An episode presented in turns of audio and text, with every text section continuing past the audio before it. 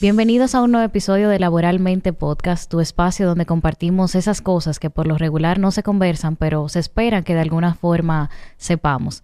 En este nuevo episodio estoy, como siempre, muy feliz porque nos acompaña una vez más alguien que tiene bastante que compartir y pienso que todos nosotros hemos visto el resultado de su arduo trabajo de alguna forma y quizás no sepamos quién anda detrás de todo eso.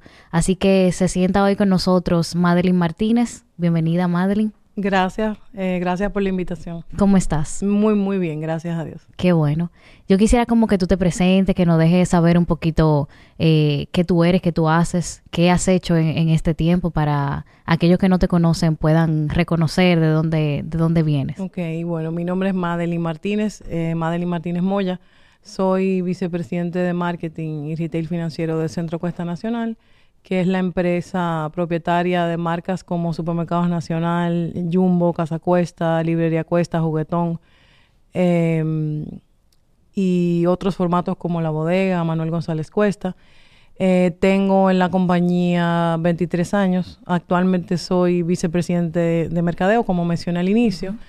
Empecé en la compañía a los 19 años. Wow. Em, manejando trabajando en el área de marketing como asistente de marketing de la división de Manuel González Cuesta y he tenido un camino bastante largo. Mi principal camino profesional ha sido con Jumbo porque fui la responsable junto a un, equipo también de lanzar la marca en el mercado dominicano eh, desde sus inicios. Hasta la fecha eh, manejo la parte de la dirección estratégica de la marca. Em, soy mercadóloga de profesión. Tengo varias especialidades luego. Hice un posgrado en economía, estudié en Locamaima. Eh, tengo una especialidad en marketing estratégico, tengo un MBA. Eh, tengo una especialidad en retail marketing, que es la parte de venta al detalle. Eh, y lo, lo, más reciente importante que hice hace dos años fue una maestría en marketing digital y análisis de data. Casi nada. Tú lo dices así, tranquilita, en esto, en esto, en aquello. Sí. Pero es larga data. Sí, sí, sí. Lo que pasa es que tú sabes que los mercadólogos, al igual que yo diría que los médicos, eh, aunque son sectores muy diferentes, tienen en común que tienen que mantenerse actualizados totalmente. Porque, al igual que la medicina, el mercadeo, sobre todo hoy en día, está evolucionando de una manera impresionante, muy rápido. Y rápido, exacto. Y los mercadólogos de hoy en día tienen que actualizarse, tienen que estar a la vanguardia de todos los cambios, todo lo que está pasando en el mundo de la transformación digital, toda la parte de omnicanalidad, todo lo que tiene que ver con, esa evolución. Y la carrera me, me, lleva a eso. Aparte de que yo soy una persona muy, muy dinámica, me gusta siempre estar estudiando, eh, soy autodidacta, estar investigando. Eh, y creo que es parte como del dinamismo de un profesional, mantenerse actualizado. Y necesario. Tú decías en el caso de, del mercadeo, pero pienso que eso aplica para muchas otras eh, áreas. Por ejemplo, en tecnología, tú puedes ser un genio hoy con tal cosa, pero mañana salió una herramienta. Claro, tecnología igual. O sea, hay muchas carreras que necesitan mantenerse actualizadas todo el tiempo. Y mercadeo es una de ellas. Definitivamente. Yo quisiera que tú nos ayudas a aterrizar quizá un poquito puede pasar, yo sé que hay mucha gente que ya no, eh, en mi caso porque me tocó aprenderlo a la mala, pero mucha gente dice, wow, entonces, ¿cuál es la diferencia entre una gente que estudia mercadeo o publicidad o quizá diseño gráfico? Porque hay como una mezcla ahí que en algún punto se, se unen, pero no necesariamente hacen lo mismo. Sí, mira, eh, la verdad es que si tú me preguntas a mí, el mercadeo es una carrera eh, que tiene varias patas importantes. Eh, yo en, otro, en otros podcasts que he participado eh, también lo he dicho, de que hay una creencia eh, un poquito delicada con el marketing, porque hay algunas personas que creen que el marketing es una carrera fácil, que es una carrera sencilla, yo no sé lo que voy a estudiar, voy a estudiar mercadeo, pero eso es un error para las personas que quieren trascender, porque el mercadeo tiene varias partes sumamente importantes. La parte numérica es importante porque todo lo que tiene que ver con presupuestos, KPI, proyecciones de venta, es una parte sumamente necesaria en mercadeo. Eh, tú tienes una parte creativa donde tú tocas eh, la publicidad, tocas el diseño gráfico, tienes que tener conocimientos gráficos y de comunicación. Eh, tienes una parte de planificación de eventos, tienes una parte de estadística. tienes una parte de temas ya más de, de lanzamientos, de, de promociones innovadoras y demás. Entonces el mercadeo es una carrera que sorprendentemente tiene una mezcla interesante de muchas eh, áreas eh, de la compañía. Entonces, yo defino en manera, en términos coloquiales, que el, la publicidad y el marketing son primo hermanos. Es decir, el mercadeo necesita de la publicidad y la publicidad necesita del mercadeo. ¿Por qué? Porque eh, se supone eh, se supone no, el rol de un mercadólogo es crear una estrategia para, para, lograr un objetivo con una marca. Y la publicidad es un medio para lograrlo, porque la publicidad te ayuda de una manera creativa, se supone, de una manera diferente, a lograr ese objetivo. Y el diseño gráfico es parte de la publicidad. Hay personas que estudian solamente diseño gráfico, que se especializan en diseño gráfico y es un área muy, muy artística, porque es parte de temas muy gráficos, de cómo yo pongo este arte, qué colores yo uso, dónde ubico este elemento, pero es parte muy cercana de la publicidad. El mercadeo es como la, la parte más estratégica, la publicidad ayuda al mercado a lograr su objetivo y el diseño gráfico una parte esencial de la publicidad.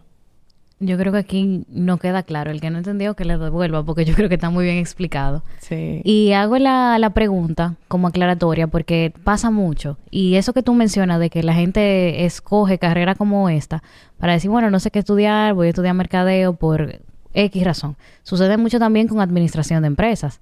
Eh, es algo que se ve general y que de hecho es, es algo general pero luego uno tiene que afinarlo y cuando se topa con la realidad en, en el campo de acción, en, la, en el día a día del trabajo, pues entonces ahí es que vemos realmente el por qué nosotros estamos haciendo lo que hacemos, si realmente nosotros estamos afinados, alineados a eso que nosotros estudiamos. Sí, eh, yo creo mucho en la, en la especialización. Eh, a veces tú te das cuenta que los profesionales más destacados siempre tienen algo, alguna especialidad. Mucha gente a veces dice, bueno, voy a estudiar administración, y después voy a ver qué hago. Pero tú te vas a dar cuenta que casi siempre un administrador se especializa en algo. Empecé con administración, pero de repente me gustó el mercadeo, me voy a especializar en algo en marketing o me voy a especializar en algo en finanzas, me voy a especializar en algo en negocios. Porque la administración de por sí es algo muy general, administración de negocio, tú puedes administrar cualquier negocio. Pero normalmente eh, los profesionales que, que tienen claro dónde quieren desarrollarse, si estudian administración, se especializan luego en, algo en particular.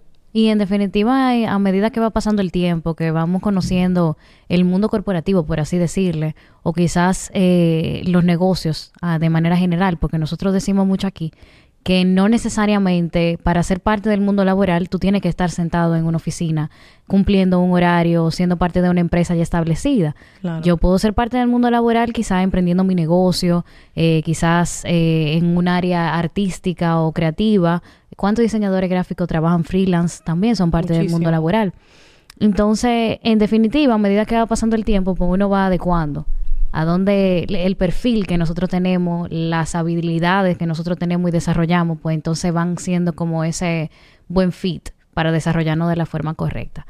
Tú tienes una experiencia que la verdad a mí me sorprende mucho y, honestamente cuando leía un poco de, tu, de tu vida laboral en, en LinkedIn, yo lo bajaba y me quedaba de que, ok, ok, porque a pesar de que tú tienes mucho tiempo en, en CCN, que es una empresa, excelente empresa a nivel, o al menos lo que podemos ver desde afuera, ¿verdad? Es una empresa que tiene una presencia, una presencia enorme en nuestro país. En el podcast de pesos pesados que tú estuviste, uno de ellos mencionaba que es como marca país, y es cierto. La verdad es que eh, cada una de las, eh, de las empresas que forman parte del grupo eh, a medida que comunican, la forma que lo hacen, no, nosotros nos sentimos súper identificados y así yo pienso que se extrapola en el exterior. Entonces yo me imagino que tú tuviste muchos retos porque tú empezaste muy joven. Tú empezaste a los 19 años. Sí. Entonces esa es una edad que quizás muchos de nosotros todavía no habíamos empezado a trabajar, otros sí. Eh, entonces, como que el hecho de que tú permanezcas aún en la misma empresa, atravesando diferentes posiciones, aunque sea en la misma área, a mí me gustaría saber un poquito de, de esa experiencia, si hubo algo determinante para que tú permanecieras o para que tú desertaras de esa carrera profesional que, que empezaste tan joven? Mira, la verdad que yo, eh, que también lo dije en peso pesado, desde muy joven en la universidad, yo estuve muy clara en lo que yo quería lograr. Tú sabes que cada quien se plantea sus metas en la vida. Y hay que respetar las metas de cada quien. Hay personas que tienen interés de ser emprendedores, hay personas que quieren ser eh, profesionales eh, destacados de manera básica, que no le interesa tener una gerencia. Hay personas que dicen yo quiero tener una alta dirección, yo quiero llegar a ser un vicepresidente. Como hay personas que dicen eh, la verdad que yo quiero un trabajo de medio tiempo que me cubra mis necesidades básicas y tener tiempo para mí, para mis hijos, para mi familia, que eso también está bien. Claro. Y como siempre he dicho, respeto muchísimo a las madres que no trabajan. Hay mamás que, que no tienen un trabajo, pero el trabajo de esa mamá es más fuerte que cualquier otro trabajo. Entonces hay que respetar eso. En mi caso particular, yo desde muy temprana edad eh, estaba clara en que quería formar parte de una empresa importante, que quería manejar una marca importante y quería trascender donde sea, donde sea que yo llegara. Entonces yo me lo propuse y por diferentes razones llegué a CCN. Eh, de una manera sin planificarlo por alguien interno que trabajaba en la empresa y desde que entré a la compañía me sentí muy identificada. Primero trabajé en una parte del grupo, que es una importadora del grupo que le vende a otros comercios, no solamente lo del grupo CCN. Y ahí trabajé también como gerente muy joven, porque yo trabajé como gerente de marca a los 21 años. Y ya luego, a mis 22 años, fue que pasé a manejar a Jumbo, porque la compañía quería una persona joven para manejar la marca, una persona que se formara junto con la visión de, del presidente de la compañía que estuvo muy claro en qué quería y cómo, cómo quería las cosas en el caso específico de Jumbo. Eh, pero eso fue un camino que cuando yo hoy veo hacia atrás, increíblemente lleno de retos para mí, eh, de, por, por mi edad, por mis responsabilidades. Lo primero que te puedo decir es que yo tuve que decidir entre irme a estudiar fuera eh, o quedarme en, en CCN. Cuando entré a trabajar con Jumbo, eh, tenía la duda si me iba a hacer una maestría, si me iba un año, si me iba dos años. Y cuando estuve a punto de tomar la decisión, eh, la empresa me dijo, mira, trata de no irte, trata de estudiar mejor aquí. Ellos me apoyaron, obviamente, hice un MBA eh, internacional, pero lo hice aquí. Pero esa parte de la juventud, de sacrificar la libertad de irme a estudiar fuera y todo eso que viven los jóvenes, esa parte yo la tuve que sacrificar. Eh, también a muy corta edad tuve que sacrificar en algunos casos disponibilidad de tiempo, que mis amigos estaban en algo y yo decía, mira, no puedo, tengo que trabajar. Eh, pero sí te puedo decir que eh, en ese camino he aprendido muchísimo, porque cuando uno es más joven, por ejemplo, el, el mercadeo es una carrera muy particular porque el mercadeo de las carreras que todo el mundo, yo siempre lo digo en todas las entrevistas que me hacen, que todo el mundo opina y te dice, no me gusta ese color, no me gusta esa letra, no me gusta esa campaña, no me gusta ese talento. Y tú tienes que tener la inteligencia emocional de manejar todas las opiniones de gente que tal vez no es el target de, una campaña o de un, de un producto. Entonces, con los años, yo tuve que hacer como una coraza eh, de recibir críticas, no tomármelas personal, sino una crítica a una marca, a un producto a una campaña que lanzáramos, que todavía me pasa, y saber manejar como cada una de las personas que te opinan, respetando su punto de vista, pero haciéndolo entender en, el, en algún caso, mira, eh, esto es una campaña que para un target en específico, defender eso. Entonces yo en ese camino tuve que desarrollar muchísima inteligencia emocional, aprender a lidiar con diferentes personalidades, con diferentes tipos de personas eh, también eh, aprender a dar mi opinión, eh, aprender a discutir con, con, personas mayores que yo, que tal vez como tenía una responsabilidad tan joven, enfrentarme en reuniones a personas tal vez más adultas, que tenían cierta opinión, poder defender mi criterio, aprender a tener paciencia, porque como me dieron una posición importante a tan corta edad, ya yo eh, a los 30 años decía, yo quiero más, yo quiero más responsabilidad, yo quiero seguir creciendo, tener la paciencia de saber esperar. O sea, yo tuve que esperar que pasara un tiempo prudente para poder tener una posición mayor a, la que tenía en ese momento que era Jumbo. Em, en su momento, em, mi, mi, jefe inmediato, eh, mi jefe es eh, el presidente de la compañía, que es mi mentor, es una persona con muchísima visión. Y en su momento, en mi juventud, él me dijo algo que me marcó para siempre. Eh, él me dijo, mira, si tú, eh, por lo que él veía en mí, porque él vio en mí muy joven un potencial, él me dijo, si tú aprendes a tener paciencia y a esperar, tú te vas a dar cuenta que un profesional especializado, que fue como comenzamos el podcast, eh, que decide, por ejemplo, especializarse en los negocios de retail, venta al detalle, que es mi, mi mayor experiencia, y tú llegar a una meta de llegar a ser vicepresidente, tú te vas a dar cuenta de la satisfacción de recorrer un camino y estar especializada en algo. Claro, ir de empresa en empresa también tiene sus beneficios, porque tú sabes que hay gente que, van brincando y van consiguiendo eh, objetivos eh, de una manera tal vez más rápida, porque cuando tú empresas en una compañía muy joven, tiene la desventaja de que aparte, eh, a mí me pasó mucho, que como yo empecé tan jovencita, para que mis superiores entendieran que ya yo era una mujer hecha y derecha, me costó mucho porque me seguían viendo como una, la niña que entró a los 19 años y a veces yo tenía que decirle, eh, ya yo soy una persona eh, de, madurez, eh, de, otras responsabilidades. Y era muy interesante porque a veces me seguían viendo así. Entonces a veces cuando tú empiezas en una compañía muy joven, te cuesta que te empiecen a ver tu evolución a nivel de madurez y también, obviamente, salarialmente hablando, tú lograr eh, tener los beneficios justos de acuerdo al, mercado también es un reto. Eso, eso mismo yo iba, iba a decirte, que es un reto cuando uno está dentro, porque es, es algo, iba a decir la palabra hermoso, wow, fui profundo, pero la verdad que es un beneficio, un privilegio crecer dentro de una misma empresa. Si la empresa va acorde a ti y tú puedes crecer, tienes la oportunidad de hacerlo, la verdad que eso es genial. Sí. Pero eso, eso es la parte difícil, el tema monetario. A veces los beneficios a nivel económico o beneficios de forma general no son tan llamativos cuando el crecimiento es interno. Claro. Por eso también uno tiene que tener como esa idea de qué es lo que está pasando fuera de en el, en el mundo. Si yo estoy creciendo, ¿qué, ¿qué pasa en tal empresa?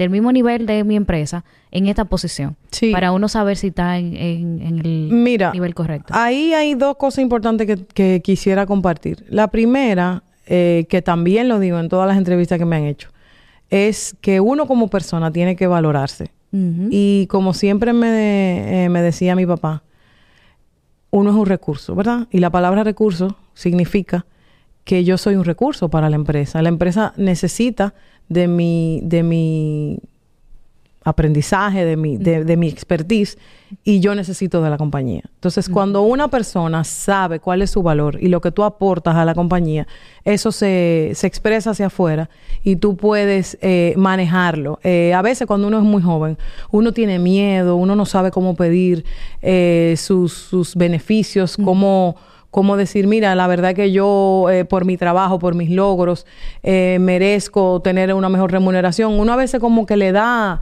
su temor y la verdad es que uno tiene que aprender desde joven a entender que cuando tú estás en una compañía, como su nombre lo indica, recursos humanos, es tu recurso, tú le estás aportando a la compañía tu valor, lo que tú sabes, lo que tú estudiaste, tu talento. Entonces es una relación que debe ser Entonces, a medida que uno crece y uno madura, uno va entendiendo eso con el tiempo. Y claro está, en mi caso particular, tengo 23 años en la misma compañía, pero eh, diferentes eventualidades, crecer dentro de la empresa, tener objetivos, eh, tener logros, hace que la empresa también te vaya valorando y uno conoce su valor del mercado, porque obviamente durante ese camino de esos 23 años, como tú comprenderás, yo he tenido ofertas ofertas en otras compañías sin ni siquiera buscarlas, cosas que me han llegado por una coyuntura, por alguien que quiere eh, que quiere verme, que quiere conocerme.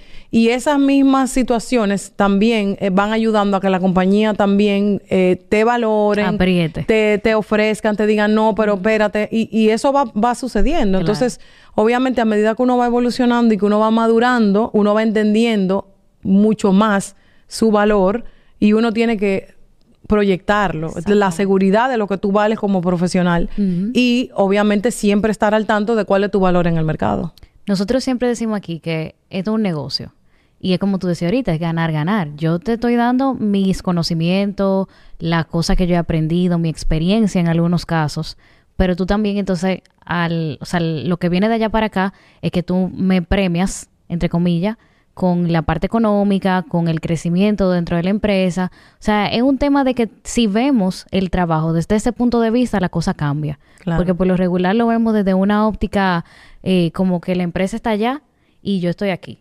Entonces, cuando lo tenemos así tan lejos, es que nosotros procedemos o entendemos a nivel eh, mental que quizás no merecemos nosotros ese aumento, por ejemplo, que son las personas que nos quedamos esperando, o bueno, no yo, las personas que se quedan esperando a que me aumenten el, el, trabajo o me aumenten el sueldo o me promuevan, pero yo no lo expreso. Hay gente que sí, que sí lo expresa y no, no se reconoce, pero bueno, ya ahí hay, hay otras variables. Tú decías algo que me parece muy importante eh, recalcarlo y el tema de saber esperar.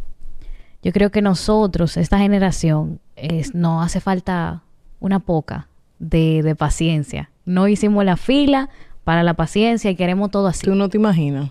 Te lo, digo porque ya yo lo veo. O sea, ya yo me, me... A veces me da risa porque como yo comencé tan joven y la verdad que yo tengo una personalidad que yo me siento igual de joven que cuando entré a, lo, a los 21 años. Eh, pero ya, o sea, ya yo tengo, ¿verdad? Una, una edad que no soy la misma jovencita de cuando entré a CCN, pero en mi, en mi mente, en mi personalidad, en mi, yo me siento igualita de joven que los jóvenes que entran a los 22 años.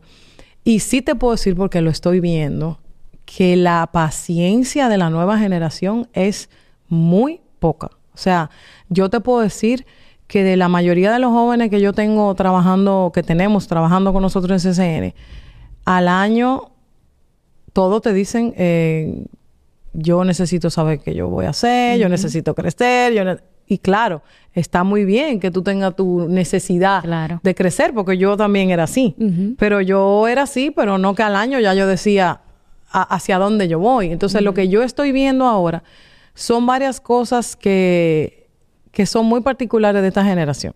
Lo primero que te voy a decir es que sí, siempre hay un porcentaje, aunque sea pequeño, de jóvenes que son muy comprometidos, que tienen mucha paciencia, que incluso están dispuestos a sacrificar una maestría para hacer carrera, porque lo veo en CCN, lo he visto y tengo jóvenes así, que tienen la madurez de saber esperar. Pero esa es la minoría. La mayoría te dicen al año, o me voy a hacer una maestría, eh, apliqué para una maestría, me voy fuera, o te dicen, eh, qué va a pasar conmigo, yo necesito más y demás. Yo he tenido jóvenes, yo he tenido casos muy puntuales de jóvenes sumamente talentosos, que yo digo, wow, esta persona es muy buena, esta persona tiene muchísimo futuro, lo abro con recursos humanos, eh, empiezo incluso a darle otras cosas para ver de que le tocan y de repente me dicen, yo me voy. Y la verdad es que es súper penoso porque tú dices, wow, esta persona tenía tanta oportunidad de crecer aquí, porque en CCN sí te puedo decir que como es una empresa tan grande, hay crecimiento. Si tú eres bueno y tú te destacas, yo he visto muchísima gente que empezó como asistente, especialista y ya hoy son gerentes, son directores. ¿Qué es tu caso? Que es mi caso, pero aparte de mi caso, para que no vean mi caso como algo aislado, ahora mismo en CCN, yo tengo jóvenes que empezaron conmigo siendo asistentes, especialistas y ya son gerentes, gerentes senior. Y he visto jóvenes que pueden llegar ahí y que se han ido. Y que tal vez están en otro sitio y no le están yendo bien como ellos pensaban, o están en posiciones muy básicas, que si se hubiesen quedado en CCN ya hoy fueran gerentes. ¿Por qué? Porque se desesperan.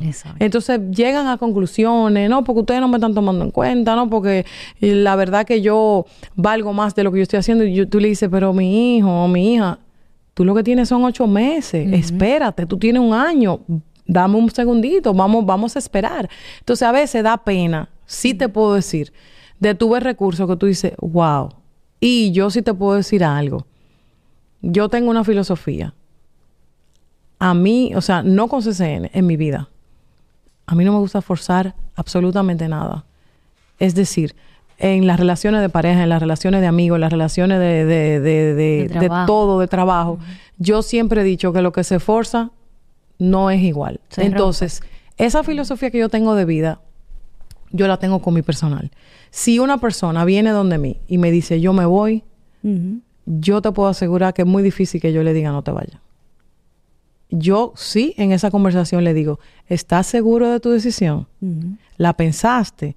¿Tú sabes las implicaciones que tiene? ¿Tú estás segura que tú no tienes eh, posibilidad de crecimiento en CCN porque yo te digo que la tienes. No, sí, sí, sí, yo me voy. Yo le digo, bueno, pues yo prefiero, eh, espero que te vaya bien, espero que tengas éxito. Hay algunos que han tenido éxito, eh, pero no retengo. Yo no le digo, ay, por favor, piénsalo bien, no te vayas. O sea, yo no soy así. Yo sí te digo, qué pena que te vas. Yo de verdad esperaba que tú tuvieras un crecimiento en la compañía. Creo que tú tienes muchísimo futuro en CCN, pero si tú tomaste tu, decisión, eh, la vamos a respetar. Y creo que también eso, esa práctica de, de querer retener a la persona le hace un daño a la misma persona, porque ya después que una persona se hizo la idea de que quiere irse, si se queda, tiene como un, a una condición. Sí, es como la duda. Ver, déjame ver qué van a hacer ahora. Es como la duda, tú sabes. Ojo, ojo. No significa que hay personas que si son muy buenas, que tú dices, wow, es un talento, y tú dices, tú estás segura de tu decisión, no te interesa que veamos una posibilidad, una contraoferta, pero de una manera muy, muy, ¿cómo te explico? Muy profesional, en el sentido de no insistir mucho, porque yo digo que automáticamente un empleado toma la decisión de irse, ya la pensó. Y si tiene duda, o sea, yo entiendo que eso es como las relaciones personales. Si tú tienes una pareja y tú dices, mira, la verdad es que yo no estoy segura, yo, yo, yo me quiero eh, separar, o un novio, yo no estoy seguro si yo te quiero, casi siempre hay problemas, porque se queda medio forzado. Y pasa lo mismo en la empresa. Cuando tú tienes empleados que están orgullosos de trabajar en la compañía, seguros de lo que quieren, claros en lo que quieren lograr a nivel de crecimiento, eh, eso se nota y, eso, y tú te das cuenta cuáles son esos empleados. Entonces, Sí, en casos muy aislados yo te puedo decir que podemos retener un personal, pero mi filosofía es que una persona que toma la decisión de irse hay que dejarla ir. A veces, yo no te puedo decir la cantidad de gente que se van de CCN que después escriben y dicen, wow, debí quedarme o quisiera volver. O sea, yo te puedo decir que un gran porcentaje de las personas que salen después escriben que si hay oportunidad de volver, que a veces es sano, porque a veces son personas que salen, viven una experiencia, maduran y vuelven. Nosotros en CCN hay muchísima gente que vuelve. Allá hay un relajo que dicen, CCN tiene un misterio, que la gente se va a veces y después vuelve. Entonces tal vez es un tema de madurez, de que hay que vivir una experiencia. Pero eso de retener un personal que ya tomó su decisión, la verdad que yo entiendo que cada quien tiene que vivir sus experiencias. Esa es mi, esa es mi filosofía. Y la entiendo, la entiendo bastante. Eh, tú mencionaste algo clave y es el tema de que asumimos. Nosotros cometemos mucho ese error de forma general, así como tú decías, en las relaciones personales, en las relaciones laborales, en todas. Cometemos el error de asumir. Y entonces empezamos a maquinar. Decimos, ok, si a tal tiempo, porque no ponemos tiempo. Si a tal tiempo no ha pasado tal cosa, pues yo me voy. Pero no hemos dicho eso. Yo sé que hay casos que sí, porque va a haber gente que va a salir y va a decir, sí, pero yo sí he dicho, eh, yo he pedido aumento y, no me lo dan o lo que sea. Ya estamos hablando de otro caso. Y ahí estamos hablando de personas que sí se han acercado a sus superiores, le han dicho, yo quiero esto, yo quiero crecer de esta forma, o yo quiero ver más tal cosa, y no se ha podido. Por X, por Y, porque el jefe no quiso, porque no se pudo, múltiples razones. Pero en los casos en que asumimos que son bastantes, porque lo escucho a diario, la gente me lo escribe, de hecho, que no es que me lo estoy inventando, o sea, es una práctica común. Entonces ahí no le estamos ni siquiera dando la oportunidad a la empresa de que sea eso que nosotros queremos que, que sea. Y ese es un error que yo creo que es bastante común, pero que debemos de romper. Y se rompe con lo mismo que decíamos ahorita. Cuando vemos la negociación, que es el dar tu trabajo y el pago por ese trabajo desde ese ángulo, pues entonces nosotros tenemos un approach más sencillo cuando queremos algo a nivel profesional. Sí, sin duda. Y yo también pienso eh, y lo he dicho en otras entrevistas, que es sumamente importante, eso sí te digo. Una cosa es que tú te desesperes al año o no sé qué, a ese periodo. Otra cosa, para que no se confundan, es ser conformista y no expresar tus necesidades. ¿Por qué? Porque está comprobado, te lo puedo decir yo, que trabajo con mucha gente, que los empleados que te dicen cuáles son los planes conmigo, hacia dónde yo voy, yo quisiera tener un mejor sueldo, yo tengo tal necesidad, tú lo tienes más en el radar. Eso yo te lo puedo asegurar. Cuando vienen eh, los aumentos del año, cuando viene cualquier proyecto, cuando viene un ascenso, tú dices, fulano, fulano y fulano, que son los que están ahí, que, que son los que dicen cuáles son los planes conmigo, uno lo tiene mucho más en la mente que los que están ahí calladitos y conformistas, porque al final... Esperando que caiga. No, porque hay personalidades y cada quien tiene su personalidad y hay que respetarlo. Y hay gente que están tranquilo y que están bien, que están conformes, pero los que tienen esa gana, esa sed de crecer, de tener eh, un plan de carrera, normalmente tú lo tienes mucho más en, la, en el radar. Claro, porque lo sabe. Sí. Que pero hay que tener la paciencia, tú sabes. Exactamente. Es que llegue ese momento. dejar saber que tú estás ahí, que tú quieres crecer, pero tener la paciencia y saber esperar. Porque que ahora queremos la cosa para mañana. Para allá. Nosotros hablamos en un episodio de que nosotros debemos de tener una red de apoyo en, en el mundo laboral, así como necesitamos red de apoyo en, el- en la vida personal, también en el trabajo. Gente que sepa qué tú quieres hacer. Porque puede pasar que tú estés trabajando ahora como analista de, de algo, pero en realidad lo que yo quiero trabajar va más acorde de diseño gráfico, no sé, eso es lo que a mí me interesa a futuro. Si nadie en el trabajo sabe eso, pueden surgir vacantes en, en esa área y no nadie te va a sugerir porque no lo saben. Exactamente. Entonces, esas son el tipo de cosas que hay que expresar, que hay que decir, Sí. para que entonces los demás puedan eh, tomar acción sobre eso y esperar el momento preciso. No estoy diciendo que hay que esperar por siempre, no porque hay casos que no se dan. Claro. Definitivamente hay casos que el tiempo pasa, han pasado dos años, han pasado tres años, y tú ves que no hay ni, ni un caminito, ni un empuje. Pues entonces ni modo. Claro, ya ahí tú moverse. tienes que tomar tu decisión. Exactamente. Pero es que yo te estoy hablando de jóvenes que a los cinco meses te dicen. Entonces, ¿entiendes? Eso. Y yo creo que también saber ver las oportunidades, porque no todas las oportunidades son igual y a veces las oportunidades positivas vienen con una máscara un poco no tan atractiva. A mí me empezó, a mí me tocó trabajar con personas eh, muy importantes cuando yo era muy joven. Yo tenía 20 años cuando ya yo trabajaba con gerentes de, de recursos humanos de empresas grandes de aquí. Y yo soy chiquita y flaquita, tú me viste, en reuniones con, con este tipo de gente. Y la verdad es que yo me ponía seriecita, hacía lo que tenía que hacer, decía lo que tenía que decir y enfrentaba mucho el tema de que, bueno, tú eres muy joven, quizás no me están tomando en serio, Claro. quizás sí. Eh, eso es un tema, ¿verdad? Yo trabajaba mucho en esa, en esa temporada de trabajo, la recuerdo como ahora. Pero también recuerdo que esa fue la etapa de trabajo donde yo más aprendí y que todavía estoy sacando fruto de eso. Y fue la etapa en que yo menos dinero ganaba. Claro, porque a veces tú tienes que saber en qué momento de tu carrera tú tienes primero que esperar para ganar lo que tú entiendes que debes de ganar y, y tomar una experiencia y aprovechar, aprovechar ese momento. Porque como dicen, tú tienes que sembrar y luego cosechar. Y no desde el principio tú vas a tener los beneficios y la remuneración que todo el mundo sueña. Hay que recorrer todo un camino. Y eso es lo difícil. Claro, Eso es lo difícil. sin duda. ¿Cómo te fue a ti con el tema de gerenciar quizás personal que eran mayores que tú? Mira, si tú supieras que me fue bien, yo te puedo decir que yo tengo una personalidad. eh, es una combinación extraña, porque yo soy muy, muy humana, eh, muy extrovertida, muy espontánea, eh, muy abierta, eh, pero al mismo tiempo soy muy estricta. Em, La gente que trabaja conmigo lo puede explicar mejor que yo. Eh, eso lo que da como resultado es que yo te puedo decir que tengo la gran satisfacción eh, de que el clima laboral de mi equipo, o sea, el clima laboral del departamento de mercadeo es muy bueno.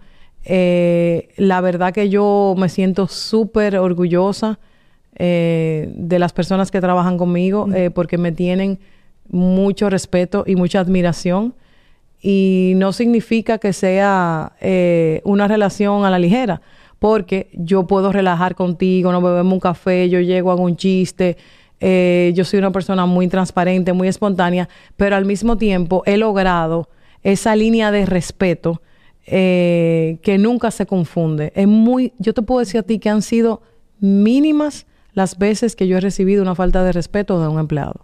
Muy, muy raro. Incluso tengo personas que están conmigo desde que yo comencé, que hemos desarrollado prácticamente una relación de amistad, porque imagínate que tú en un trabajo a ¿Cuánto veces estás tiempo? 12 horas diarias. La gente del trabajo se vuelve en tu segunda familia. Y yo tengo gente que están conmigo desde el primer día o gente que tienen conmigo más de 10 años, que tenemos una relación hermosa pero nunca me faltan el respeto, jamás. O sea que he logrado, gracias a Dios, tener una línea de respeto a pesar de tener personas que tienen años conmigo, que me han visto crecer, que me han visto eh, evolucionar en la compañía y hemos logrado ese respeto. He tenido personas trabajando conmigo mayores que yo y gracias a Dios eh, se ha logrado esa, esa línea de, de, respeto. Yo nunca me he sentido eh, insegura porque una persona sea de mayor edad. y yo siempre he sido una persona que respeto mucho el criterio del otro. Es decir, em, aunque soy muy estricta, dejo a la gente trabajar. O sea, yo no soy una, una supervisora perseguidora. Perseguidora. y ya lo hiciste, a las dos horas te llamé, terminaste. Eh, déjame ver. O sea, yo dejo que la gente trabaje. Yo dejo que la gente trabaje. Soy muy apasionada, que es diferente. Es decir, si yo estoy involucrada en un proyecto, yo siempre me voy a involucrar. Cuando te digo involucrar es que si yo estoy en un proyecto importante, yo tengo que verlo, que quede bien. Si tengo que ir a una filmación, yo voy, sobre todo las de Jumbo, porque son creativas y yo tengo que cuidar mucho todo, dirección de arte, eh, vestuario, eh, casting. O sea, yo soy de la que estoy en el detalle de arriba a abajo, pero porque soy muy exigente. Pero dejo a la gente trabajar. Si tú me ves en una reunión de preproducción, en un comercial, yo te aseguro que la persona de vestuario, yo, aunque le doy mi opinión, le digo, tú eres la experta. Si es una persona en dirección de arte, yo le digo, mire, esta es mi opinión, pero tú eres la que sabe. ¿Por qué? Porque cada quien sabe y trabaja para eso. Entonces, soy muy exigente, pero dejo a la gente trabajar.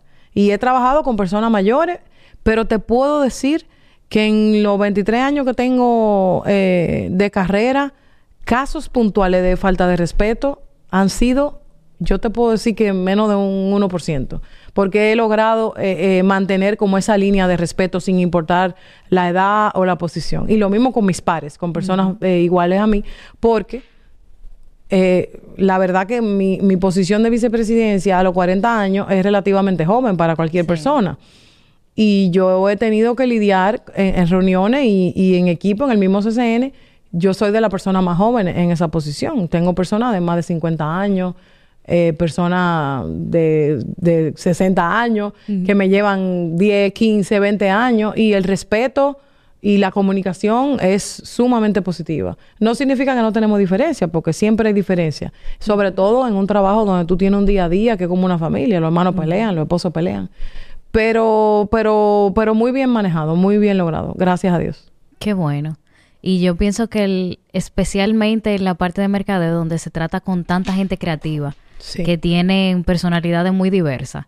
Y eso es lo que recuerdo ahora y me río que hablábamos en un episodio, porque eh, yo tengo una, eh, no le quiero decir colaboradora, pero bueno, aquí le hemos mencionado tanto que, que hasta por el nombre le podemos decir Abigail, que nos ayuda en, con las redes y todo eso. Ella es muy ella. Entonces ella es excelente en lo que hace, a nivel técnico es excelente, súper creativa, pero ella tiene un proceso creativo un poco extraño para mí, que soy un poco más eh, estructurada. Estructurada, exacto. Entonces uno tiene que dejarla, que ella sea, que ella sea lo, como ella tenga que ser, pero al final yo sé que ese resultado va a ser maravilloso porque ese proceso es lo que ella necesita para el resultado que ella vaya a dar. Exacto. Y así es en cada uno de los aspectos. Yo creo que por eso es que es tan mencionado el tema y lo voy a a conectar con el tema de eh, la educación, de que, bueno, la gente no debería de ser evaluada todo bajo el mismo sistema, de que se examen, que se exposición, que tal cosa. Hay mucho que ver ahí, mucho que podría mejorar, pero la raíz de eso es exactamente eso, que cada quien tiene su forma de ser, pero claro, sus ventajas, su fortaleza, su oportunidad y todo eso, que no significa que sea menos o más. Claro, que depende de tu, de tu, de tu fortaleza. Porque incluso de los niños tú lo ves desde pequeño. A veces tú ves niños, hermanos, que son agua y aceite. Sí. Entonces tú ves, por ejemplo, personas que son artistas, que tienen la parte artística muy desarrollada. Y yo siempre he dicho que los artistas no pueden ser estructurados, porque si son estructurados no son artistas. Entonces, en el caso de mercadeo, uno trata con mucha gente así, creativos, eh, de todos los tipos, de vestuario, de maquillaje, de dirección de arte, eh, creativo de las agencias. Y ese mundo es un mundo muy bonito, déjame decirte. Eh, de la parte conductual o humana, yo te puedo decir que durante mi, mi carrera y en mi experiencia, una de las cosas más lindas que yo me he llevado de, de, esa mezcla ejecutiva, eh, de trabajo en la oficina, con colegas, con financieros, con personas de compra, personas de todas las partes, pero ya esta parte de agencia y de ese mundo de, de producción, de producción audiovisual, eh, de modelos y todo ese mundo. Y yo te puedo decir a ti que una de las cosas más especiales que yo me llevo de mi carrera es que he conocido gente muy, muy especial. Y yo te puedo decir que el mundo de los creativos, las personas que son artistas, son personas muy nobles. Y eso es lo más bonito que tiene mi carrera. Porque yo te puedo decir que todos esos creativos que yo he conocido, con los que he trabajado, diseñadores gráficos, gente de arte, gente de vestuario, el denominador común es que son personas muy nobles. Son gente que no tiene malicia, gente que vive en su mundo, gente que no le interesa tener problemas con nadie. Simplemente hay que dejarlo ser. Si tú coges uno de esos creativos y le dices, mire, usted tiene que hacer eso así, así, así, ya tú lo estás matando. Yo te voy a poner un ejemplo que me pasa en el mismo CCN. En CCN nosotros tenemos áreas que la gente no tiene idea, que están backstage. Nosotros en CCN tenemos un taller gráfico, que producimos material POP interno. Nosotros tenemos un estudio fotográfico. Nosotros tenemos diseñadores, tenemos animadores. O sea, tenemos una parte creativa importante. Y a veces me da risa porque yo tengo una anécdota muy, muy especial con, con Don José, que es el, el papá del presidente de la compañía y de la familia González, que todavía trabaja en CCN a su edad, eh, totalmente vigente. Y como él tiene una cultura eh, organizacional de, antes, de que la persona tiene que cumplir un horario de 8 a 6 y todo como muy estructurado, cuando nosotros empezamos a trabajar con, ese tipo de personas creativa, del estudio, etcétera y demás, algunos de ellos no dan su trabajo cumpliendo horario. Tú sabes. Y a veces tú ves que son muchachos, a mí me da muchísima risa porque yo tengo muchachos de esos diseñadores que a veces tú lo ves en la oficina que entran, caminan, salen, entran, otra vez salen, vuelven y entran. Y al principio tú dices, pero ¿y por qué que él entra y sale tanto? Y es porque esa gente cuando están sentados en el escritorio se están volviendo locos y tienen que salir y vuelven y entran. Entonces antes eso nosotros no lo entendíamos tanto. Y cuando empezamos a conocer mejor, eh, yo te estoy hablando de hace muchos años, eh, por ejemplo, hay una persona que de textil, que es el que hace los visual merchandising. Antes tenía unas trenzas que llegaban aquí. Entonces imagínate tú en una compañía corporativa, este tipo de gente que son más creativos. Y don José, que es una persona de la vieja escuela, como digo yo, eh, al principio me decía, esos muchachos tienen que llegar temprano y tienen que... Y él mismo en un momento me dijo de que definitivamente que son artistas. y, él, y él mismo entendió que esos artistas, cuando tú lo limitas, que obligatoriamente tienen que estar ahí y cumplir y hacer, ya automáticamente pierden su esencia. Entonces uno con ese tipo de gente tiene que coger y dejar y saber manejar todo ese tipo de personalidades y estilos pero en el caso particular de mercadeo, te puedo decir que esa parte creativa del mercadeo a mí me encanta. Yo te puedo decir que yo tengo una combinación de ejecutiva, como tú me ves, pero yo tengo mi parte de creatividad muy marcada. Incluso Jumbo, todo eso que tú ves, yo estoy súper presente en todo ese proyecto. Yo amo la publicidad, yo amo el diseño gráfico, yo amo la creatividad, todo lo que es la producción audiovisual es parte de mi pasión. Y te puedo decir que ese público, ese, ese segmento de creativo, son de la gente más linda que yo he conocido en mi vida. Más especiales. Yo coincido. Porque, y pienso que el eso es resultado de que están más conectados con sus emociones. Claro que sí. Porque a fin de hacer todas esas cosas tienen que estar conectados con son más sensibles. Exacto. Son, más, puros. Y son hasta, a veces hasta ingenuos. Son, son de verdad, son muy especiales. Yo me siento súper feliz de trabajar con esa gente. Qué chulo. O sea, que lo que tú más disfrutes es eso. Bueno, te puedo decir que yo, eh, cuando me dieron la posición que tengo ahora, a veces eh, algunas personas me decían, eh, ¿por qué tú sigues yendo a las producciones? ¿Por qué tú vas a los anuncios? ¿O por qué tú tienes que estar en ese tipo de reuniones? me lo preguntaban mucho. Y un día yo misma lo reflexioné. Y yo dije, mira, yo creo firmemente, firmemente, que cuando tú llegas a una posición alta, como es mi caso particular, eso es algo sumamente delicado en el sentido de que si yo, por llegar a una posición alta, entiendo que desde mi escritorio yo voy a resolver y a seguir dirigiendo y ya por estar en una posición alta, yo no debo de involucrarme en esos procesos del día a día, automáticamente yo pierdo por lo que yo llegué a esa posición. 100%. Y yo estoy totalmente convencida de eso. Por ejemplo, por ejemplo, Jumbo, que es una marca creativa, que hace unos anuncios, tú has visto los anuncios que hace Jumbo.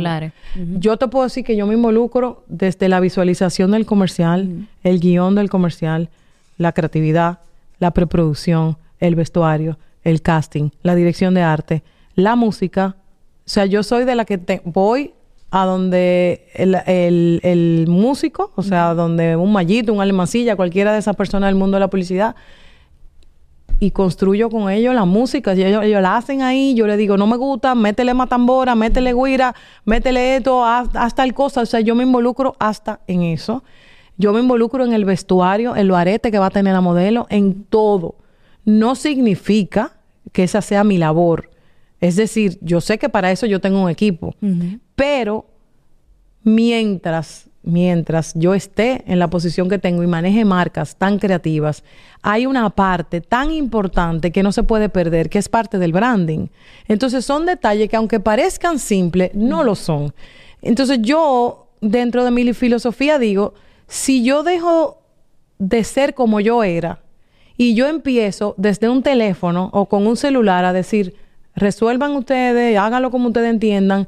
Claro, yo tengo que dejar trabajar mi equipo, pero yo no puedo perder la esencia de lo que yo soy. Y a mí me gusta mi carrera, pero me gusta mi carrera desde la parte numérica hasta la parte creativa. O sea, yo me involucro en todo y por eso tal vez yo he llegado a donde he llegado y tal vez por eso yo me considero una profesional que ha trascendido, porque soy muy apasionada y muy detallista con lo que hago.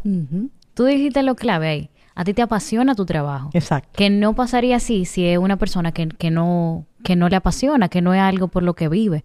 Cuando llega a esa posición, pues dice, bueno, pues ya por fin puedo descansar. Por fin no tengo que ir a la grabación. Por fin no tengo que participar en tal reunión. Porque una cosa es cuando a ti te gusta lo que tú haces y otra cosa cuando tú lo haces porque lo tienes. Bueno, yo te puedo decir, para que tú tengas una idea, que a veces esas filmaciones son un día de fiesta, un sábado, un domingo y yo puedo perfectamente estar en mi casa, porque ya yo estoy en una posición que no tengo que ir. Y yo te puedo decir a ti que yo voy a esa afirmación, a veces me quedo el tiempo completo y mi jefe ni se enteran. Ellos ni saben que yo fui. O sea, yo no estoy diciéndole a ellos, eh, yo estuve en esta afirmación hasta la una o dos de la mañana, porque yo lo hago por pasión. Yo no lo hago por trabajo, yo lo hago porque me gusta. Entonces, cuando a ti te gusta algo y tú lo disfrutas, eh, como siempre se ha dicho, esa famosa frase cliché, cuando tú amas lo que tú haces, tú no trabajas.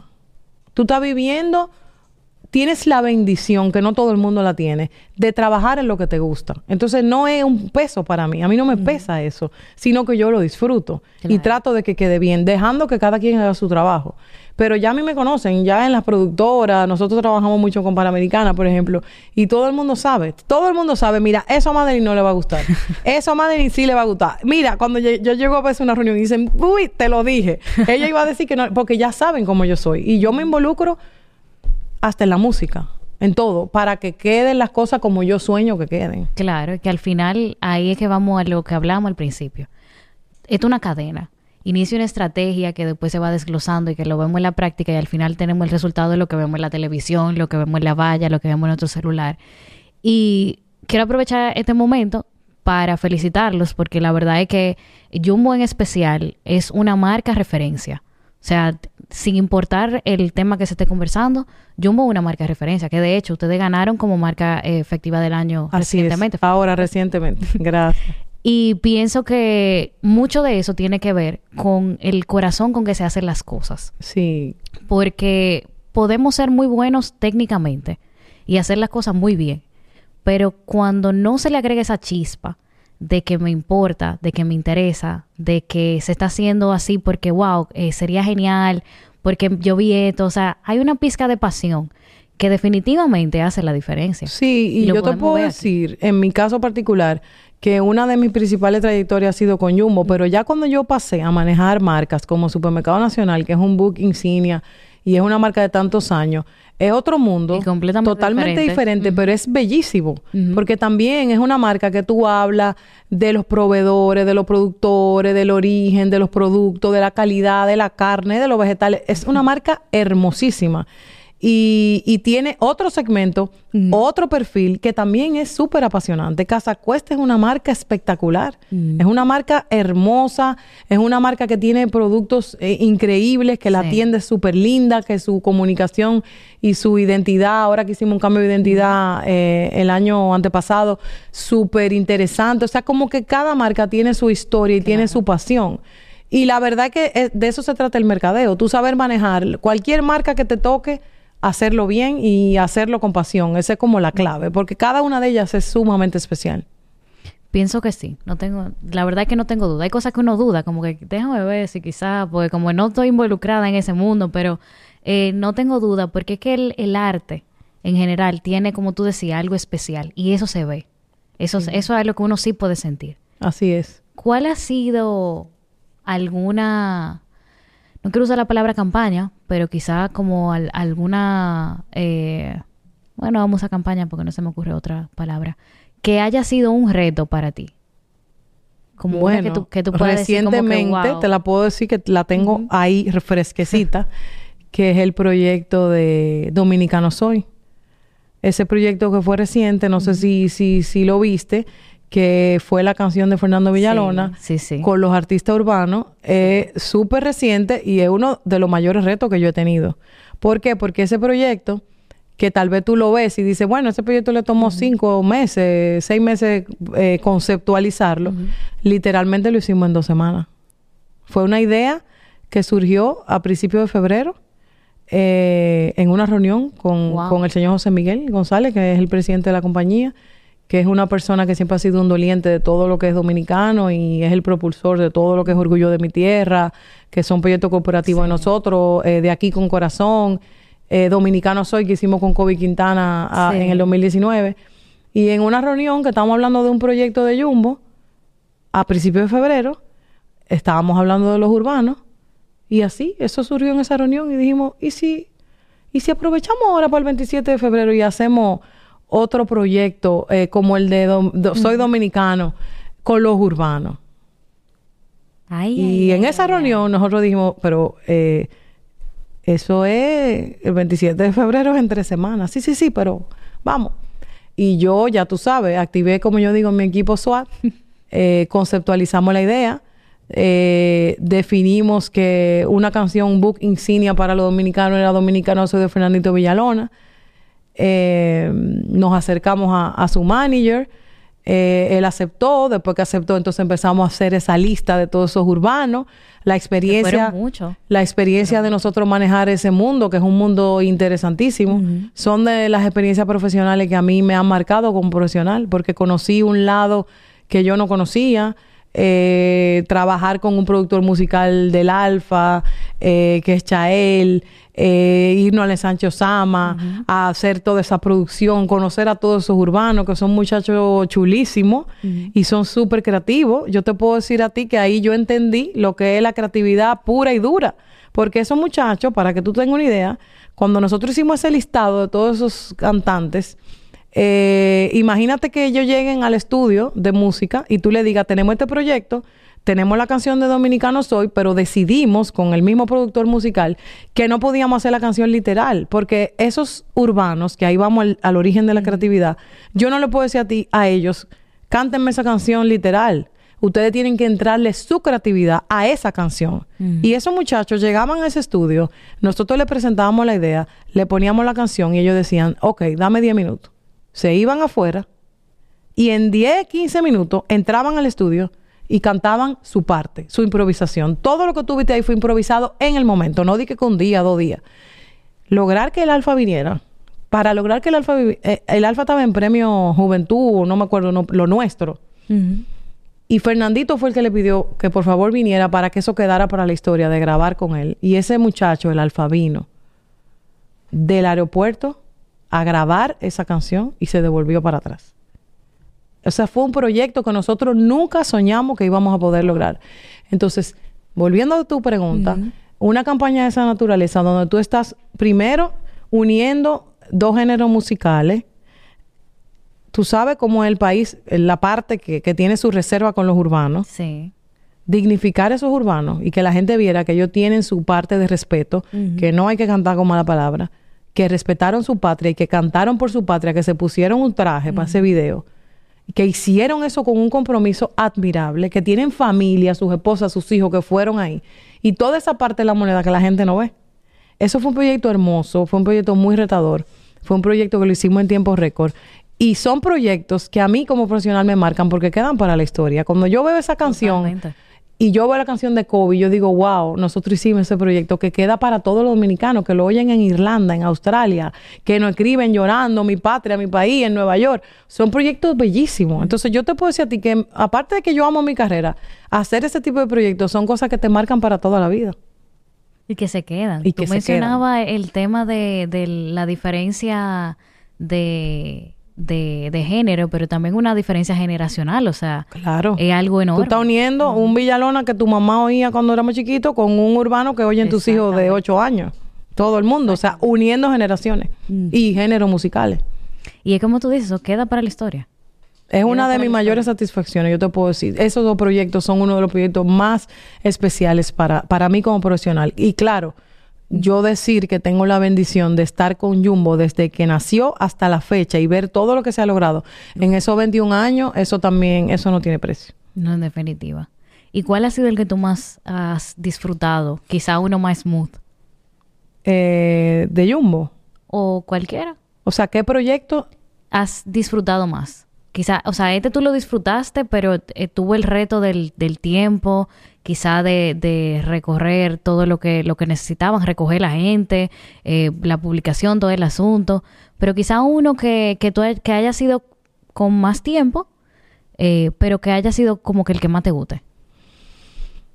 Bueno, esa pregunta está difícil porque la verdad es que todos los proyectos que yo me involucro a mí me apasionan. Eh, nosotros hicimos un proyecto el año pasado que yo me siento también súper satisfecha porque fue un proyecto que surgió eh, por una necesidad particular que fue una promoción corporativa. La primera promoción corporativa que nosotros hicimos eh, como grupo, que fue Bingo Millonario. Era una promoción que surgió en su momento, también la hicimos en un tiempo bastante récord y logramos unos resultados a muy corto tiempo eh, muy satisfactorios. También es un proyecto que yo he disfrutado muchísimo. También en su momento yo por muy corto tiempo tuve la parte corporativa de CCN y manejé el proyecto de Orgullo de mi Tierra de Descubre María Trinidad Sánchez. Y también te puedo decir que es un proyecto que me marcó, que me encantó, porque tenía que ver con, con la cultura, con conocer la provincia, con conocer todos esos rincones de María Trinidad Sánchez, trabajar con personas, eh, microproductores, gente del campo. Fue un proyecto hermoso. Yo también te puedo decir que es uno de los proyectos que yo más he disfrutado. Qué chulo, la verdad que tú tienes ahí un, poco de todo. Así es. Y que alimenta así como que al, alma, por ponerle, por ponerle un nombre. ¿Qué tú le dirías a las personas que nos están escuchando, que quizás están iniciando su carrera profesional, que se están desarrollando quizás en una empresa, quizás eh, ellos emprendiendo algún negocio eh, en el área de mercadeo o en el área del arte, que tú entiendes que, que no debe de olvidársele o que tú entiendes que es algo que determinó quizás el camino al que tú llegaste en el día de hoy? Mm, mira, varias cosas. Lo primero, eh, yo que tengo niños chiquitos, tengo un niño de 10 años y uno de 7, es lo que hablamos ahorita cada quien es diferente. Y a veces, eh, cuando tú estás en el colegio o en la misma universidad, tú puedes confundirte en saber lo que, a dónde tú quieres llegar o qué tú quieres llegar a hacer en la vida. Y, ve, y a veces hay algunos jóvenes que hasta dudan de su capacidad. Y de repente tú dudas de tu capacidad porque tú tienes un amigo que es muy bueno en matemática y tú no eres bueno en matemática y tal vez tú puedes decir, es que yo no soy tan bueno. Y eso es un error que yo espero que los jóvenes que me estén escuchando nunca cometan. No, no compararse con nadie. Porque tú puedes tener una fortaleza que yo no tenga, pero yo puedo tener una fortaleza que tú no tengas. Tal vez tú eres más numérica, tal vez yo soy más creativa, tal vez tú tienes más facilidad de hablar, tal vez una persona es más tímida, pero tú no puedes dudar de tu valor por compararte con un amigo. Eso es lo primero. Vamos a empezar desde el origen, desde el colegio y después de la universidad.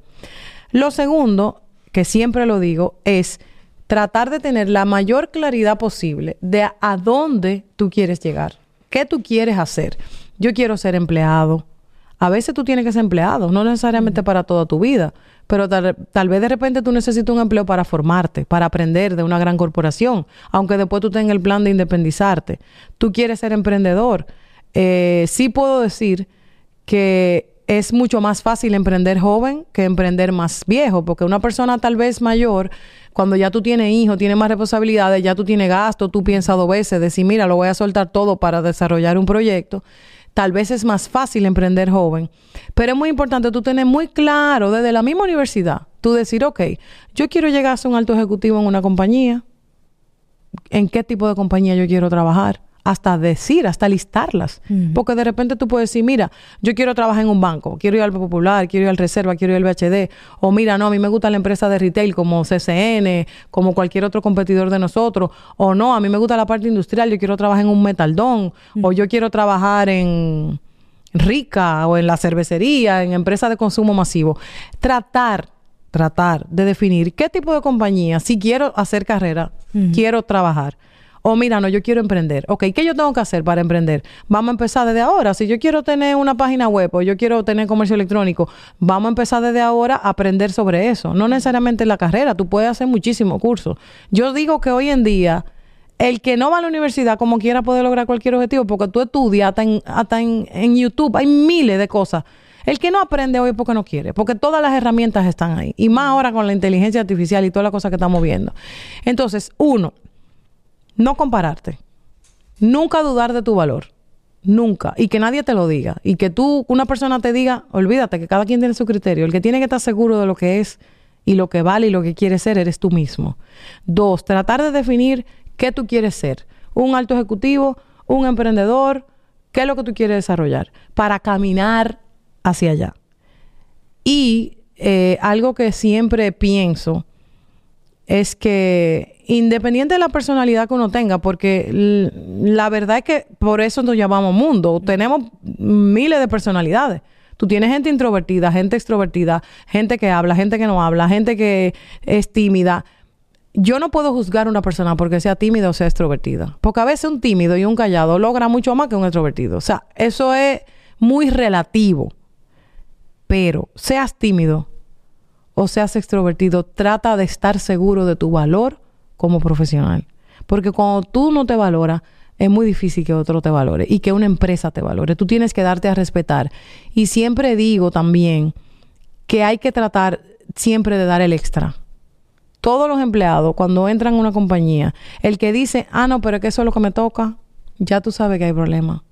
Si una persona te dice, yo quiero aprender, yo quiero hacer más cosas, yo quiero, yo estoy dispuesta a, colaborar en esto para aprender de otra cosa que no le toquen, casi siempre son las personas que empiezan a, trascender, a aprender, a empezar a crecer. Entonces, tener esa hambre y esa necesidad de aprender y de querer tener mayor involucramiento en otras cosas del negocio y aprender de ese negocio, que siempre lo digo, yo he sido profesora de UNIBE, de INTEC y tengo una materia que es solamente para hablar de todas las cualidades que debe de tener un profesional, en este caso mercadólogo, de éxito. Y yo ahí tengo un material súper interesante donde una de las cosas que yo siempre digo es que si yo llego a una empresa de batería, desde que yo llegue yo tengo que aprender a saber cómo que se hace la batería. Porque si yo llego a una empresa y a mí no me preocupa saber cómo se hace ese producto, por qué ese producto es así, ya yo ahí eh, estoy trabajando sin saber a profundidad de que, cuál es el producto que yo voy a mercadear. En el caso de un mercadólogo, porque eso aplica para, para cualquier eh, persona. Preocuparte por conocer el negocio donde tú vas a trabajar y tratar de dar el extra, si te interesa. Si te interesa, porque hay personas que tal vez dicen, no, mira, yo no me quiero emplear, yo quiero ser emprendedor. Pero recuerden algo súper importante, que si todos somos jefes y si todos somos emprendedores, las empresas tampoco funcionan, tiene que haber de todo. Entonces, si tú lo que quieres es ser una persona empleado base, tampoco te sienta mal, porque yo siempre he dicho que una persona que hace el café bueno se destaca con su café bueno. Una persona que barre se destaca con su, con su, con su limpieza. Y hay que respetar a todo el mundo. Yo eso sí te lo puedo decir. Yo siempre he dicho, a mí, a mí personalmente, me cautiva, aunque parece una tontería, pero no lo es. Yo soy una persona que a veces yo me quedo mirando eh, a un obrero. Yo me quedo mirando a un obrero. O estoy en un lugar y de repente me quedo mirando a una persona de limpieza. Y a veces eh, yo me pongo hasta media sentimental porque yo digo, wow, ¿quién sabe la necesidad de que tenga esa persona? Y lo que, es, y, lo, y lo que está haciendo para llevar comida, para llevar el sustento a su casa. Y hoy en día, que el mundo está tan, tan particular y hay muchas personas que se van por el camino fácil y la delincuencia y muchísimos problemas que tiene la gente. Y tú dices, mire ese muchacho cómo se está ganando su vida honestamente, cogiendo ese calor, cogiendo ese sol o trabajando de madrugada. Y por eso es que yo digo que el trabajo es digno, no importa el nivel. Yo respeto desde el conserje de mi edificio, tú no me lo vas a creer, hasta un obrero que yo vea caminando a un edificio que están construyendo al lado de mi casa. Porque yo creo que todo el mundo, no importa el nivel, tiene su valor y hay que respetarlo. En definitiva. Tú sabes que tú dijiste algo al final eh, que tiene todo el, todo el peso y es que el trabajo dignifica y la persona que, que asume o entiende que, que, es mejor trabajar por el, con el sudor de su frente, ¿verdad? Para poder comer, para poder llevar eso a, su familia o para poder lograr objetivos, porque eso sucede. Tú mencionabas que no todos tenemos que emprender ni todos podemos ser jefes, siempre lo hemos dicho aquí. No podemos, ¿cómo va a funcionar la empresa? Claro. ¿Quién va a estar ahí? Entonces, entiendo y creo que eso es algo que, que hemos vivido engañado quizá por eh, los recientes tiempos, de que si no, lo, si no estamos emprendiendo, estamos mal. Sí. Pero realmente no. No necesariamente. Eh, es un tema de, de qué nosotros queremos, claro. cuándo lo queremos y nosotros estar centrados en ese por qué. Eso lo hablaba yo hoy esta mañana con alguien. Cuando nosotros tenemos claro el por qué estamos haciendo las cosas, ese es el motivador principal que no se acaba. Esa es la motivación que no se acaba. Porque el día que cuesta el trabajo, el día que pesa por X o por Y, recordar por qué yo empecé. ¿Por qué? ¿Esto me está llevando a lo que yo quiero o esto está logrando eso que yo quiero? Pues entonces yo voy a recobrar esa, esas fuerzas. Mira, hay, hay dos cosas importantes que no quiero que se me queden. Hay algo para mí primordial que aplica en la vida personal, eh, amorosa, laboral, en todos los sentidos. Cuando tú estás con una gente que tú amas, tú no dudas un minuto de que tú amas a esa persona. Tú puedes tener diferencia con esa gente, pero tú sabes. Tú dices, esa es la persona. Cuando tú estás feliz con tu carrera, también tú lo sabes. Cuando tú estás feliz con tu trabajo, tú también lo sabes. Porque cuando tú vas manejando por la mañana o tú vas en un transporte público, tú sabes lo que tú sientes en tu corazón. A veces tú no lo oyes, pero tú dices, wow, yo voy feliz a mi trabajo porque me gusta mi trabajo, me gusta lo que hago, me gusta la empresa donde trabajo. Si ustedes que me están escuchando en algún momento dicen, es que yo voy a mi trabajo amargado, yo voy y digo, ay, otra vez voy a trabajar, o estoy haciendo un trabajo que me pesa, traten de cambiar de trabajo. Esperando el viernes, eh, esperando las cinco, Porque, como dicen, comparando el amor con la, con la vida laboral. No hay mayor bendición que tú encontrar la persona que te hace feliz, con la que tú duermes todos los días, aunque tengan diferencia, porque la vida no es perfecta. Y no hay mayor bendición que tú trabajar todos los días en algo que tú ames. Eso es una de las mayores bendiciones, porque la felicidad se trata de eso, en lo que tú haces todos los días. Y si tú haces un trabajo que no te gusta y tú tengas una carrera que no te llena, tú estás siendo infeliz. Y el objetivo de esta vida, que es bastante corta, es ser feliz. Eh, aunque ya me estoy entrando como en una parte media eh, de reflexión, pero es un mensaje súper importante. Claro. Porque yo creo que eh, lo más importante, y este podcast entiendo que tiene ese rol, es también invitar a la reflexión, laboralmente hablando. Mm. Me gusta lo que hago, me gusta mi carrera. Y señores, nunca es tarde para estudiar. Si usted estudió algo que no le gusta, señores, está hasta la universidad de la tercera edad. Yo en CCN yo tengo colegas eh, una persona que ahora, ahora, después de los 50 años, estudió psicología, porque decidió que eso es lo que le gusta. Entonces, al final, nunca es tarde. A veces uno escoge la presión del tiempo y nunca es tarde para volver a comenzar, para volver a estudiar.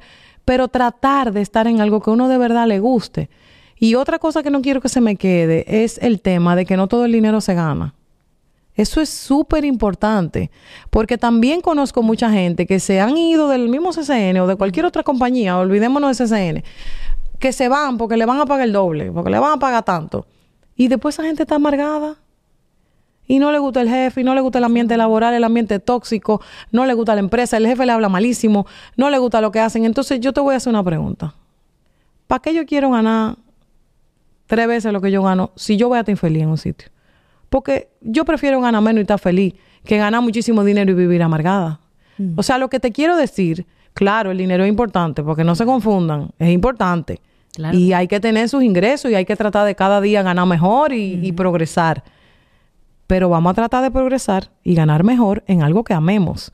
No te vayas de un trabajo a otra cosa que tú sabes que vas a sacrificar di que por- porque te van a pagar 20 mil pesos más. Mm. Porque yo tengo gente que trabajaba conmigo que me escriben, me dicen, wow, cuánto extraño CCN, cuánto lo extraño ustedes, vamos a comer, vamos a juntarnos, que a veces nos juntamos después del trabajo porque extrañan ese ambiente. Y ese, un ambiente laboral positivo, señor, eso no tiene precio, porque se- tú ves a esa gente más que tu esposo, más que tus hijos. Entonces, no hay nada comparado con un buen ambiente laboral, con que tú tengas amigos, que cuando tú llegues por la mañana y yo te diga, buenos días, ven, vamos a beber un café, vamos a hablar de la vida, cómo tú te sientes, cómo está tu mamá, cómo está tu vida. Eso no tiene precio. O que tú vayas a comer con ese compañero de trabajo feliz. Entonces, hay que sopesar y entender que a veces el dinero no lo es todo. Hay que pensar eh, muy bien todas esas decisiones. Mira, la verdad que eh, no te quiero agregar más, porque lo, lo dijiste en esencia todo como es. Y lo hemos hablado aquí en, en diferentes ocasiones. El dinero sí es importante. Claro Eh, que sí. Eso es lo que nos permite hacer la cosa que queremos lograr en, en la vida, mantenernos, darnos gusto, lo que sea.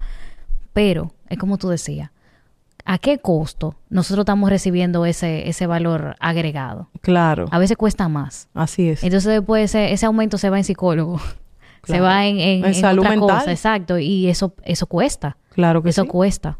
Hay algo que dice por ahí que cualquier cosa que cueste tu paz mental es demasiado caro. Es así. Entonces ahí no no hay medición. Claro que sí. eso. En definitiva, yo creo que nos llevamos muchos aprendizajes. Eh, tú me recordaste muchas cosas que quizás uno lo sabe en el intelecto, pero hasta que alguien más no te lo dice, uno como que se no lo hace vida. Y creo que, que las personas que nos están escuchando y viendo también. Te doy las gracias por, por venir, por compartir tus ¿Te puedo un bono? Oh, pero claro, Un bono. claro. Mira, algo que, que me acaba de surgir importantísimo y corto lo voy a decir. Eh, tenemos que estar preparados los jóvenes, que en las empresas hay todo tipo de gente y todo tipo de personalidades. Ay, sí. Y una de las cosas más importantes que tiene que tener un profesional, no importa el área, es saber manejar todo tipo de gente. Hay personas que a veces uno las juzga. Ujú. Tú ves personas que llegan a su trabajo de mal humor, que tienen un carácter fuerte, que son muy sanguíneos, que son irritados. Pero a veces, cuando tú ves a esa persona, desde la perspectiva del amor, que voy a sonar media cursi, pero es así. A veces tú ves gente y tú dices, ¿qué problema tendrá esa gente en su casa? Y a veces tú la juzgas y dices, ay, llegó esa muchacha aburrida, de mal humor, o esa persona que vive peleando, o esa persona yo no sé qué. Y a veces uno no sabe. Y cuando tú aprendes a identificar eh, y tratar de estar por encima de, de la personalidad de esa persona, tú alcanzas eh, un nivel donde tú logras lidiar con diferentes personalidades y sacarle lo mejor a cada quien. No importa si son conflictivos, si tienen temas. Ese es el mundo. A veces uno está en el colegio y tú llegas a la universidad y te sacan de esa burbuja, pero cuando tú sales de la universidad te sacan de la gran burbuja y ahí tú llegas a la realidad que es el mundo laboral. Mm. Entonces tenemos que saber, los jóvenes, que cuando tú llegas a una empresa tú te vas a topar con todo tipo de gente, pero uno tiene que aprender a estar por encima de eso. Y, ojo, claro está, hay personas que tienen su, su nivel de tóxico muy alto, que son gente como media, que tienen sus temas, que a veces afectan el ambiente. Si uno no se siente identificado con esa gente, tú no te tienes que juntar con esa gente, tú lo manejas y tú tal vez no tienes que profundizar. Pero a veces uno juzga y llega a conclusiones y las cosas no son muchas veces como uno cree. Y con los años, yo que ya he recorrido un, un- un recorrido alto con mucha gente diferente. Te puedo decir que cuando tú aprendes a ver la gente desde la perspectiva de, de, del amor y de entender que a veces la gente tiene problemas que uno ni se imagina o tiene necesidad de afecto, necesidad de aceptación, tú te vuelves hasta psicólogo.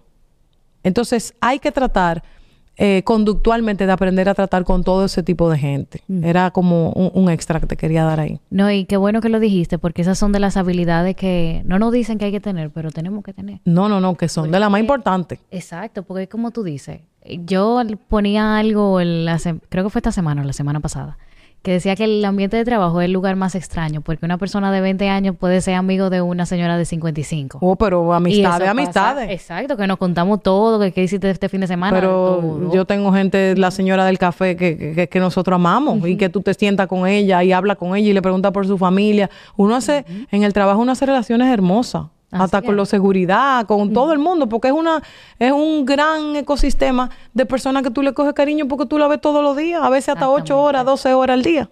Exactamente.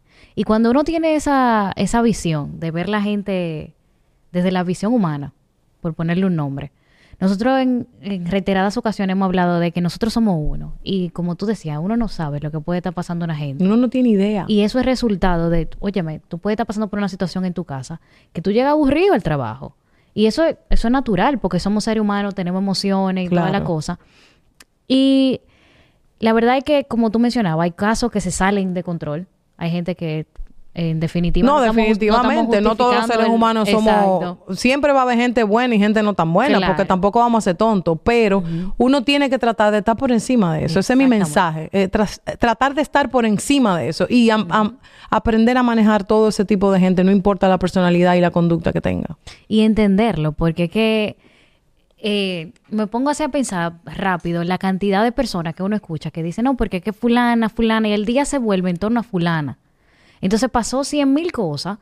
Quizá 80% del día fue bueno en otras cosas, pero ese 20 te dañó todo. Claro. Y tú llegas a tu casa quejándote de fulana Claro, y ya tú estás dañando el, tu lugar de, tu casa. Porque está muy pendiente de esa persona. Claro eso, eso es algo muy... Claro, si hay situaciones muy serias donde tú tienes, como yo digo, la famosa manzanita podrida, que a veces hay gente que sin querer te dañan todo, ya eso es diferente. Y ahí a veces hay que tomar decisiones. Y bueno, esta persona hay que sacarla de aquí porque me va a dañar los, los otros. Ya eso es, son casos muy puntuales.